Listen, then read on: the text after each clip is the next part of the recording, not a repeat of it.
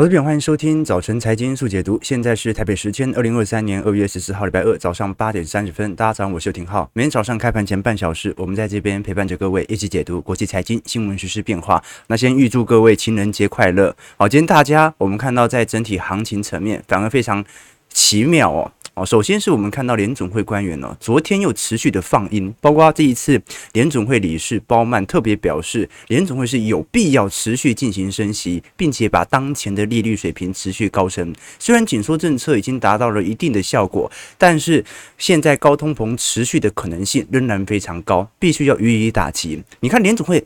这几天不断的释放鹰派谈话，昨天呃，结果昨天道琼居然涨了三百七十点，纳指涨了一点五 percent，费半甚至涨幅高达一点五趴，哦，所以看得很清楚，市场上是完全不把联总会的话当话哦，大家都认为呃，目前的通膨下行趋势即将加快，而且同时联总会在下半年降息的几率也大升，至少我们从昨天纽约联总会所公布的一月份消费者调查预期显示，受访者。这一次预估未来美国家庭的月增率啊，高达三点三 percent，但是比上个月的四点六还要来得低。所以如果大家的收入开始减少了，而且我们讲是绝对收入哦，我们讲是名目收入。如果名目上大家减少了，我们不管实质层面为何，至少工资水平的增长应该会趋缓吧。好，所以我们看到美国股市当前市场跟联总会对坐的情形仍然非常强烈。我们从 SPY 标普五百指数来做观察，当前呃底部的头肩底形态哦，尝试的要开始形成。我们过去跟投资朋友提过，这一波重点并不在于前坡的高点能否守住，而在于我们看到前坡低点能不能守住，形成底底高的牛市氛围。现在其实从企业财报面公布之后啊，这种利空彻底的倾向越来越显著哦，就是财报不管怎么差，只要没有太离谱，股市最终都会做显著拉抬。我们可以观察到，昨天我们跟投资朋友提过嘛，上个季度大部分的企业财报现在已经公布七成八成了。那这一次在二二年第四季，EPS 已经正式进入到负值区间了啊，大概下滑了二点三 percent，就代表着这一次是首次 EPS 呈现负增长。那我们过去跟投资朋友这个做过本益比以及 EPS 当期股价的推估来做模型嘛？你看，呃，如果是以摩根士丹利的推估哦，二零二三年最好最好大概 EPS 标普五百指数大概是二百二十四块。那么我们用当前的呃中性本益比用十七倍来预估好了。啊，但是十七倍其实现在也从过去历史均值水位也不算低啦，我们就用一个中性水位来预估，二百二十四块 EPS 乘上十七倍，标普五百指数顶多也就三千八百点。那如果给它比较高的本益比是十八倍的话，是四千点。所以你看到为什么大部分的投行仍然不太相信美国股市就会这样子一路的拉上去？原因就在于从当前的本益比推算 EPS，除非今年 EPS 远远超乎市场意外的强。要不然，照理来讲，从当前的基期水位肯定是有一点高的。我们用 Real Investment Advice 哦来做分析啊，它的整体 EPS 的呃预估幅度甚至没有像其他投行这么多。他认为二三年大概就是标普五百指数大概赚两百零五块。好，那么我们用呃这个十七倍本益比，也就是我们假设不衰退嘛，你不衰退当然可以给你比较高的本益比哦。那这样子预估点位大概也就三千七、三千八百点。如果是软着陆的话，那软着陆因为经济会稍微有一点疲惫，所以我必须给予你比较低的评价。用十五倍来看的话，只有三千四百点哦。那完全的不衰退，而且市场极度的乐观，才会到四千五百点的景象。所以目前市场上这种。大幅拉升的点位，好像在暗示今年不但不衰退，而且会进入极度繁荣到非常高的本益比区间。好，这个是市场上最大的分歧。所以我始终认为，乖离短期内还是有一点高档盘旋的一个现象哦。当然，好，这一次到底 CPI 公布数据之后，才能观看市场的预估值定价对不对。但是最终。我们看到 EPS 的下行格局哦，应该不可能在一季度就结束吧，对吧？OK，那我们假设它到二三季度，股价哦在上半年持续的震荡打底的机会算是蛮高的。那但是不管如何，短期内都会有乖离过大的现象在。如果我们观察在过去一段时间各大资产的资向呃基金这个资金的流向哦，我们可以观察到，如果是红色线，也就是货币市场从去年十二月底到现在，其实已经有一点高档盘旋了，并没有再创高了。那货币型市场讲的就是我们讲的定存啊、美元保单啊，或者是货币型基金这一类的资产。那么蓝色线呢？浅蓝色线是属于股票资产。股票资产在整个过去一整年，一直到现在的流入金额啊，相对于定存单，相对于货币市场而言，比例算是蛮低的哦。但是摔得最重的其实是属于大宗资产和债券市场。你说大宗资产怎么会资金流出这么快？关键你要记得哦，去年我们看到大宗资产。绩效表现最亮丽的时候是去年的二月份到三月份，也就是乌俄战事的时候。那从那一波见高点之后，大宗资产就一路向下，所以我们才会说，二二年虽然大宗资产表现不错，但是你在二三月以后买入大宗资产被套牢的几率是很高的。好，那近期我们看到非常显著资金的流向正在大幅流入的，并不是股市，也不是货币市场，更不是大宗资产。而是我们看到的深蓝色线，也就是债券市场。其实债券市场在本轮十二月份到现在的买盘力道算是蛮显著的。那我们过去也跟投资朋友提过，债券市场在二二年的报酬啊，平均报酬率是负十三点六个 percent，全球公债跌了八点五趴，美国投资公司债是十一个 percent，高收益债跌了十二趴。新市场美元债由于有汇兑上的风险哦，呃，跌了十五个 percent 啊。那包括瑞驰啊或者市政债，跌幅都持续加大当中。所以，我们看到过去以往的经验哦，从零三年以来，根本就没有一年的债券的跌幅来得这么大。我们看到，在过去几年跌幅比较大的债券市场，二一年跌了一点三 percent，一八年跌了一点二 percent，一三年跌了一点一 percent，零八年跌了五点七 percent。除此之外，我们看到。根本就没有美国公债在短短一年内跌幅来到十个 percent 以上，好，所以乖离肯定是拉得很大。那只要中长期利率有调降的机会在，你就可以赚到在这个时间点所布局债券得到的报酬。所以我们才看到有真的很显著的系统单一直在进行债券布局，他也不期望年底就要赚到债券的价差，但他认为。中长期而言，它买在成本价哦，这个就是大资金布建的一个方向和策略。当然，目前大部分的资金流向还是流入到啊美国市场当中。而如果我们以抗通膨 ETF 来看的话，从去年九月份其实卖压就不断的加大啊，甚至有很多散户正在进行赎回。但是从今年二月份开始，有一点要回归均值的感觉了。好，所以大家值得来留意一下。加上我们观察到最近呃美银的 MOVE 指数哦。老实说，相对于过去一段时间，呃，整体紧张的局势或者说流动性风险，已经没有想象中还要来得高。好，这个是我们从债券市场上看到，呃，市场上虽然大家都说啊，这个这次债券是阴谋论呐。啊，就是投行都叫他买债券，买债券。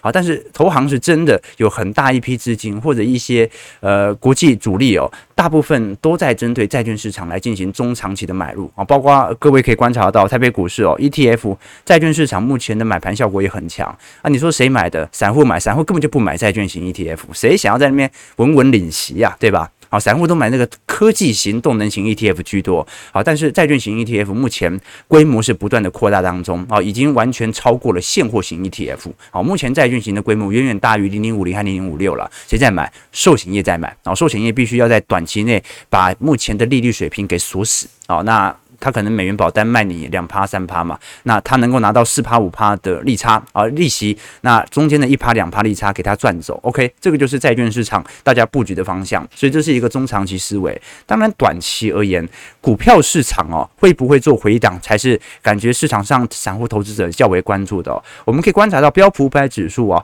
这一次是过去几周以来相对显著的回档啊，上一次有如此显著的单周流出哦，大概是去年十二月的时候。那我们可以观察到，昨天提过 AI 散户经理人指数，呃，现在从情绪指标来看，我们看到不过是看到的看多者了。那贝尔就是我们看看看空者，目前已经在上个月的月底进行了呃死亡交叉。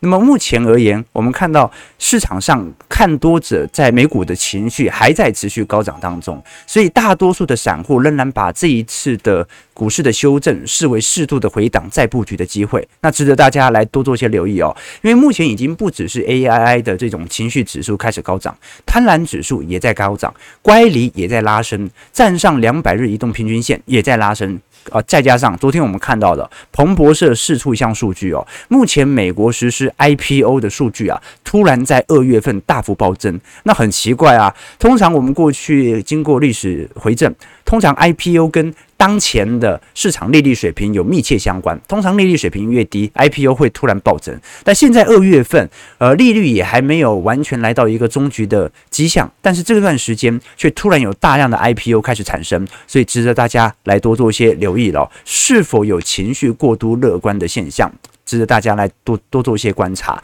那当然，我们现在市场上所有呃没有介入。投资市场的这些，不管是散户还是主力，很明显是因为礼拜二啊，就今天晚上联准会即将公布的 CPI 数据。那我们过去跟投资朋友提过了，目前从核心 CPI 和服务 CPI 来做观察的话，核心它还在一个高位盘旋，只是它的增率见顶，它还在跑，只是跑得比较慢。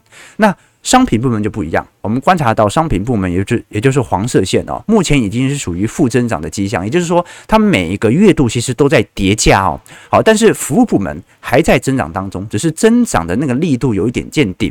那尤其能源价格的部分哦，当前大宗资产也是处于一个高度回落的态势。那按照当前我们看到的大宗资产水平哦，基期效果而言，今年的通膨不管怎么样。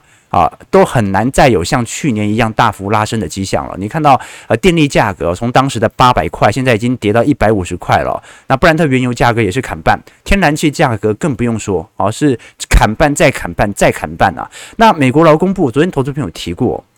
因为呃，过去呃每两年调整一次 CPI 权重嘛，现在是改为一年一次哦。那我们看到从今天开始，美国的 CPI 它会适用新的权重，那有两大改变。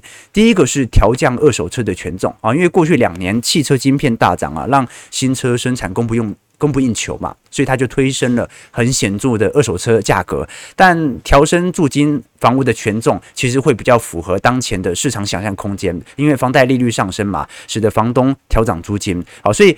调降二手车，但是会调升房租的权重，那会更符合 CPI 我们看到的方向。那这一次预估一月份 CPI 年增率是六点二，呃，会比十二月份的六点五大概下滑零点三 percent。核心 CPI 是预估从五点七下滑到五点五。那如果月增率的话，预估一月份是月增零点五 percent 啊，所以其实我们还是看得很清楚啊，这个 CPI 还是在垫高啊，只是说在核心部门的 CPI 垫高的速度稍微有一点放慢而已。不过我们现在看的蛮明显的嘛，这一次从股市层面，大家就是不相信这一次 CPI 会爆表嘛，要不然昨天不知道在涨什么，对吧？OK，所以大家见真章啦，见真章，反正呃再过几天啊，不再过几天，再过几个小时，大家就见真章了，所以。呃，也不多说了，我们大概就明天看一下数据，来推论一下整个通膨的下行趋势是否有呃持续的形成。好，要不然呢，我们按照从乖离角度而言呢，过去几轮的反弹，关键我们看道琼，道琼在过去几轮的反弹。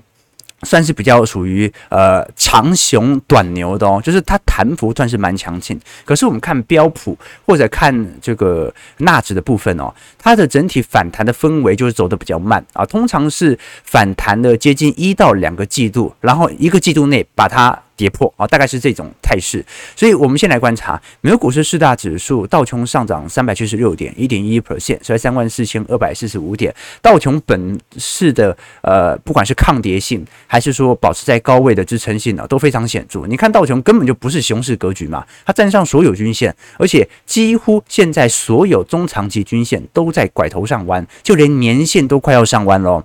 那标普的部分。上涨四十六点，一点一四 percent，所以四千一百三十七点。标普年线还是有一点下歪的倾向在，所以年线有没有支撑很难说。但是说从当前的股市氛围来看的话，看的话，它的推升效果其实也算是蛮显著的哦。纳指的部分上涨一百七十三点，一点四八 percent，所以一万一千八百九十六点。我们可以看得很清楚了。过去你看从嗯。去年十月份的拉抬效果之后哦，其实看配盘比较明显啊。十月份的拉抬效果之后哦，十二十二月份、一月份稍微回档哦，持续的上升，好，底体高嘛。那过去一段时间，它整体涨幅已经接近到快要两个季度了。所以按照呃，比如说八月到九月的经验，或者我们看到呃去年五月到六月的经验哦，大概你涨了两个季度，一到两个月度，它就可以把它跌回来。好，这个是过去我们看到在科技股的惯性表现，所以我觉得反而值得大家来多做些留意哦。这个乖离一结束哦，它的下跌情形就会很快，那不一定破底，但通常乖离下滑的时候，远远比乖离上行的速度还要来得快许多。好，这个是值得大家来留意一下的。那 A N D 上涨了二点零三 percent，昨天费半上涨四十六点一点五三 percent，在三千零五十七点。美国股市还是保持在一个多方氛围当中。好，所以我们今天其实就稍微把整体数据稍微。大概聊一下，把整个市场的轮廓跟大家做一些梳理。OK，呃，那今天我们会跟投资朋友做一些更深入探讨的，其实是各大投资人持股的情况啊。因为这周是时间很赶哦，因为二月十五号以前，呃，播客下就要公布十三 F 的持仓报告了。那现在二月十四号啊，联准会要公布通膨数据哦，所以对于台北股市的影响就会加大，因为 CPI 对于系统单的影响，第一。会变大。第二，巴菲特本身持有台积电的比例也会有大幅度的影响啊，所以对台北股市这两天的变动可能就会开始增大。那我们先观察，呃，波克夏在上一次二二年第四季度的持仓报告，呃，第三季度的持仓报告啊，已经显示他购买了非常大权重的台积电了。那现在大家更为关注的是第四季他的投资步伐会不会持续的增加？我们过去跟投资朋友看到，其实波克夏这一次。在呃。第三季度出售了几只大型股的呃大型银行股的股份之后，你像是摩根大通、高盛啊和富国银行啊这一些银行，老实说，后续的股价表现的确并不如我们看到苹果啊或者科技股在第四季到今年一季度的反弹来得如此显著。但是波克夏目前的现金水位仍然是一个非常大的疑虑。过去我们跟投资朋友提过，波克夏在本轮的抄底仅仅用了四分之一的现金水位，相对于零八年或者两千年，它的部件的步调，老实说是非常非常慢的。所以波克夏在现在这个时间点买股票，甚至都比二零二零年三月份买的股价还要来得贵。那他现在还有持续买超的可能性吗？这个是一个最大的问题。所以，观众我们不能用巴菲特喜不喜欢台积电来决定。他会不会买台积电？而是巴菲特是怎么看待当前的反弹？会不会让他的成本价过高，而选择放弃进行更多的持仓？啊，这个才是最大的问题。所以台积电本身不是问题，因为所有股票都在涨。那涨到这样，他愿不愿意买，才是一个市场上最为关注的方向。那如果我们用波克夏，巴菲特最喜欢用的。这个巴菲特指标来做观察，巴菲特指标它是用股票美国股票的总市值去除以 GDP 的比例，那它本身就是一个动量指标啊，跟股价净值比就不一样。有些人喜欢用股价净值比，是因为股价啊和净值它都是一个常年累积下来的结果，所以它是一个存量变化。但是我们看到，因为 GDP 是每年你生产多少啊的啊这生产毛额。每每年的动量是会改变的，所以这种动量变化，它就可以比较贴切的去了解当年度的经济情况跟美国股市所堆积的泡沫。那我们过去跟投资朋友提过嘛，巴菲特自己的理论呢是，如果这项指数是百分之七十五到百分之九十，它是属于合理区间，超过一百二十 percent 啊，就表示股市有一点高估了。那现在是多少？观众朋友，现在是一百五十六啊。好，所以观众朋友还是比巴菲特指数的理论值还要高非常多啊，大概高了接近一个标准差。那你说，当然过去一段时间它曾经飙到呃两百个 percent 哦，这更离谱嘛。高了两个标准差，所以我们从一个中长期趋势线啊，就也就是灰色线啊，就是我们假设美国股市它有一定的泡沫的幅度，我们本来就要忍受它泡沫越来越高。就算用这种角度来忍受，我们都观察到，在过去两年所堆积的泡沫是越来越高的。所以，观众你可以观察到，为什么巴菲特在一五年以后几乎没有买过什么股票？因为基期根本就没有达到巴菲特的方向和目标，但是这不改变美国股市长牛的结构哦。好，所以到底现在高了一个标准差，它该不该买呢？这个是市场上最大的问题。当然，我们可以观察到市值的增长力度啊，它的上行力度是来得越来越快的哦。这个是标普百指数的总市值哦。那名目 GDP 的比值也在高速上升当中，所以并不是说 GDP 完全跟不上。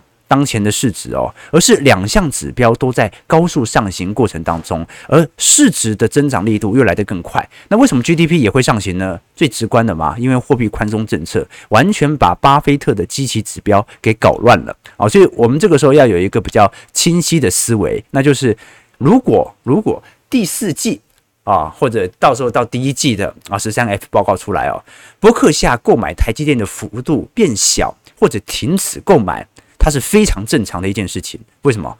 哎，在股价谈了这么多，本来他就不愿意在股价过高的时候来进行买入嘛。哦，所以这个是第一个思维来了解，到时候十三 F 报告所出来的消息。当然，短期内可能会引起股价的震动，但是不改变我们中长期对于周期思维的看法。好，所以你说价值投资跟周期投资有没有一点像啊？是蛮像的啦。某种程度，大家都是在找寻基期低的时候来做买入嘛。只不过价值投资者更在乎的是个股投资，那周期投资者更在乎的是景气投投资。那为什么不做个股投资呢？周期投资者原因很简单嘛，不像巴菲特有这么好的。挑选个股的能力啊，这个 景气是这样啊，你买在经济衰退期间，总有一天它会有经济复苏和经济扩张时间嘛。但买你买一只股票啊，在股价非常惨烈、极其大幅下滑的时候，你是很难判定它会不会下市的啊，对吧？好，所以这个才是最大的问题。好，这个大概是波克下的情况。那另外一点，我们回归到这个 Casey Wood 木头姐最喜欢的。啊，一档股票啊，特斯拉。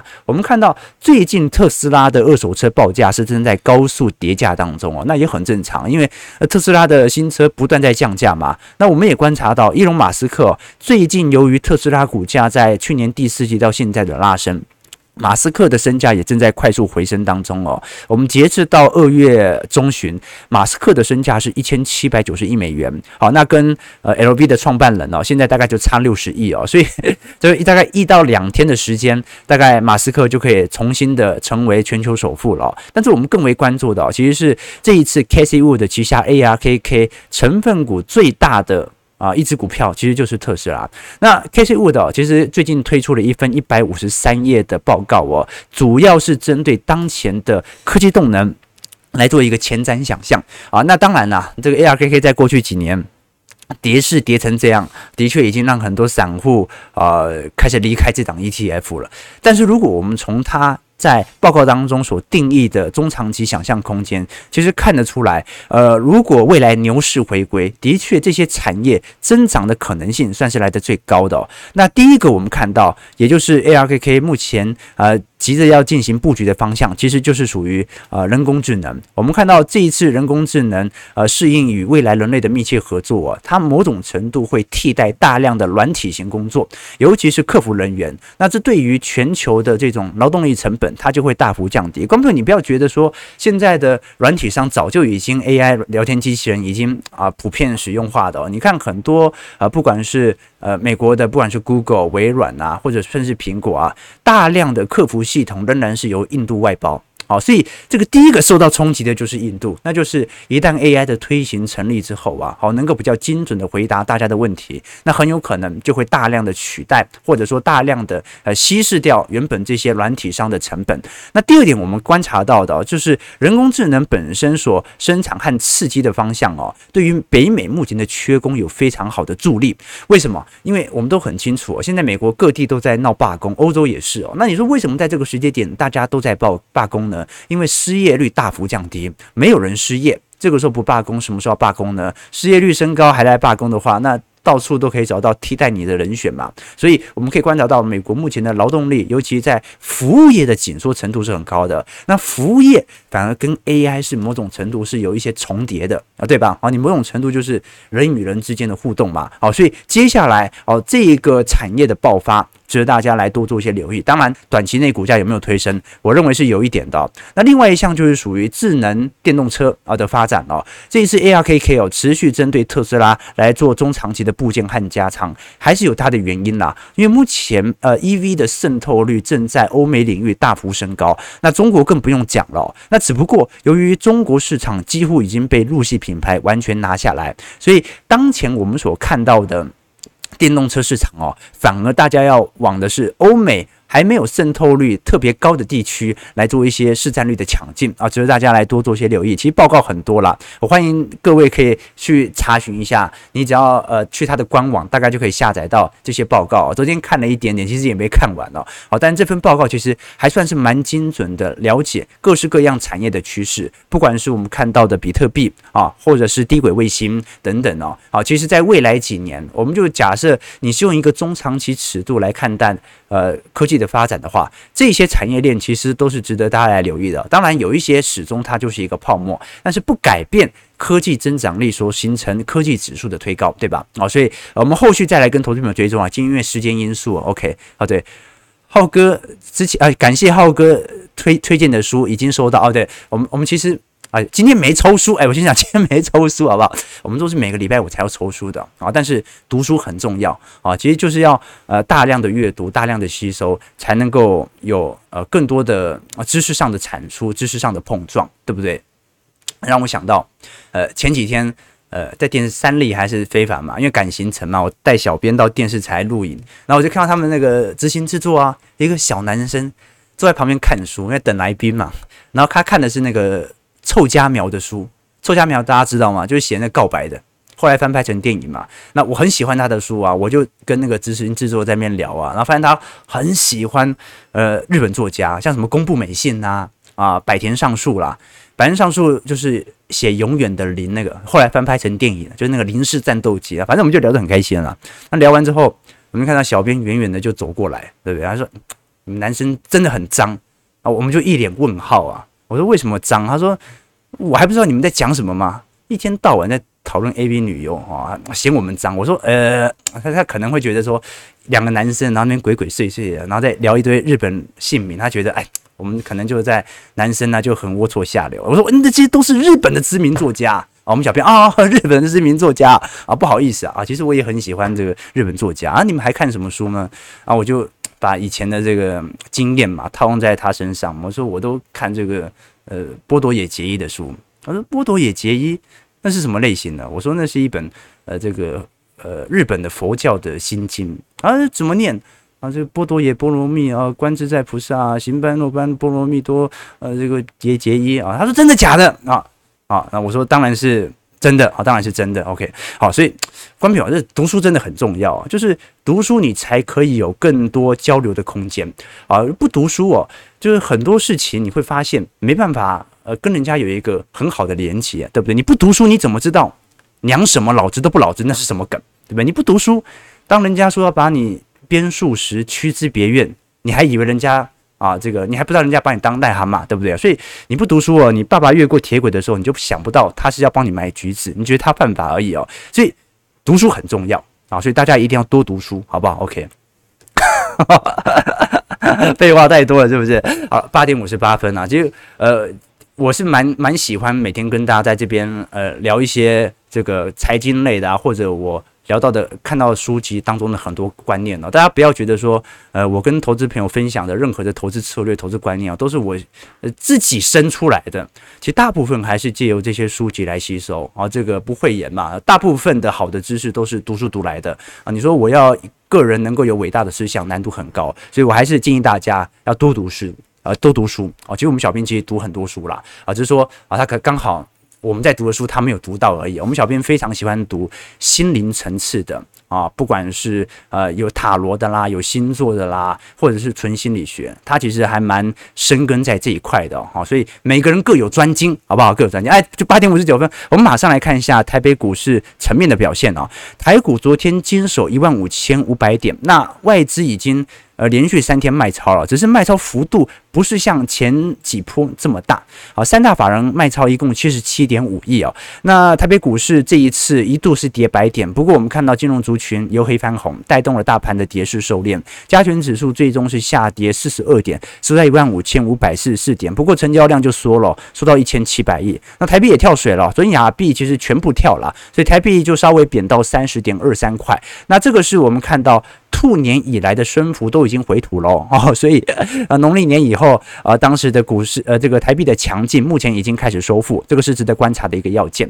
可是台币股市散户跟美国股市还是不太一样啊，哦，你看到小台当前的偏空情绪其实还算是蛮明显的哦，就是目前散户的追价意愿仍然非常非常疲惫，根本就没有人要跟着加权指数向上做哦，所以台北股市当前的表现哦，更偏向于多方氛围比较多哦，跟美国股市这种哦多空分歧的感觉就有一点差异哦。那当然，呃，台股内部的库存压力很大，这也是我们在制造业领域当中本来大家会比较保守的原因。你看到最近像是呃大陆的中芯，这次中芯。把呃第三季、第四季财报公布之后啊，你会看到库存的消耗量其实并不如想象中还要来得高。呃，中芯现在是认为手机库存晶片最高的呃这个成熟制成制这个制造商。那中兴的手机客户大部分都是属于非屏客户，所以你可以观察到，陆系手机目前的库存压力已经大到晶片商都快要爆了哦。那更不用讲啊，台湾你像是联电或者世界先进啊，都已经有一点业绩见顶的迹象在了。所以呃，值得大家来留意啊。真正台北股市能不能向上带动，其实就完全取决于哦这些重要全值股本身的销库存情况啊啊。对，今天情人节啊，你说是今天炒情人节概念股是不是？可能性不高啦。我从来不聊这些。这个题材的啊，但但的确可以留意一下。这样讲，这个南帝是啊，这个这个安全措施最重要的啊，橡胶制成类股嘛，对不对啊？那美食啊是口服的药用嘛，啊，那雄狮可以去蜜月旅行，对不对哈？啊，所以呃随便啦啊，大家自己想象好不好？大家自己想象啊，就是零二分啦啊，我们赶快来看一下 投资朋友的几个提问，然后看一下台北股市当前开盘的点位哦。啊，的确，老祝大家情人节快乐啊！这些快乐快乐。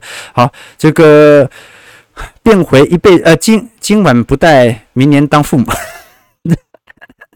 啊，对，今晚对对对，今晚不带，明年当父母。OK，好，呃，OK，呃，曾听浩哥说，这个人口越老化，市场越通缩，可以是可以理解，但为何人口老化，货币会升值不解啊？光平，货币贬值等同于通膨嘛？这很好理解吧？货币不值钱，那你国家的货币不值钱，你购买海外的货物就会呃要花更多的钱嘛，所以等于是物价上涨，通膨嘛。好，那么人口老化，老人不消费，老人越来越多，大家都不消费之后啊，就会通缩，通缩那等同于升值嘛，那这很好理解。啊，所以你用什么样的角度来理解通膨，你就用什么样的角度来理解升值。OK 啊，OK，对，除非巴菲特在炒股啦。啊，没错，其实我们看到，我认为第四季，老实说了，巴菲特不买台积电都可以理解，他不代表看坏台积电，因为第四季弹成这样啊，你看台积电 ADR 弹幅有多高啊，所以谈到现在这个幅度，有没有必须要持续进行成本价的摊低，这个就有区别了。你作为周期投资者，从来不在股价上涨的时候来做买入嘛，那对于价值投资者。短期内机器如果有大幅推高，会买入吗？哦，这个大家可以询问一下自己的一些问题。OK 哦，这个这么贵，巴菲特应该不会补仓嘛？啊，对啊，我也认为可能，就算买也买的不多嘛。你谁会在这个时机点突然大买呢？对吧？OK，你要大买就是在股市的左侧交易的时候来进行购入嘛。OK，这种债券买盘也支撑了美债流动性。没错，哦，刚才我们聊到的美国债券市场，其实到目前为止哦，MOVE 指数已经有比较显著的下滑，就说明其实流动性正在缓解当中。啊，那随着时间线离升息终点越近啊，我们就假设是五月份是最后一次升息哦，这种买盘的效果就会越强，因为大家知道错过一次，下一次来到这个利率高位就不一定是啊这个一年两年的事情了，因为你看到三百年来首次我们看到债券单一年度跌幅这么大的嘛，那下一次不知道是什么时候了，当然了。啊，这个只是我们用现在的角度来推估，搞不好联准会他就是愿意保持在这个利率维持个五年十年呢啊。那如果真的就业市场这么强劲，会不会接下来啊，真的就是我们会看到这种啊高通膨，但是同时处于高利率的市场环境啊，值得大家啊来多做一些留意了。OK，好了，感谢各位今天的参与，那我们就明天持续来跟各位追踪整体美国通膨数据的变化。感谢各位今天参与，我们就明天早上八点半早晨财经速解读再相见。祝各位投资朋友开盘顺利，操盘愉快。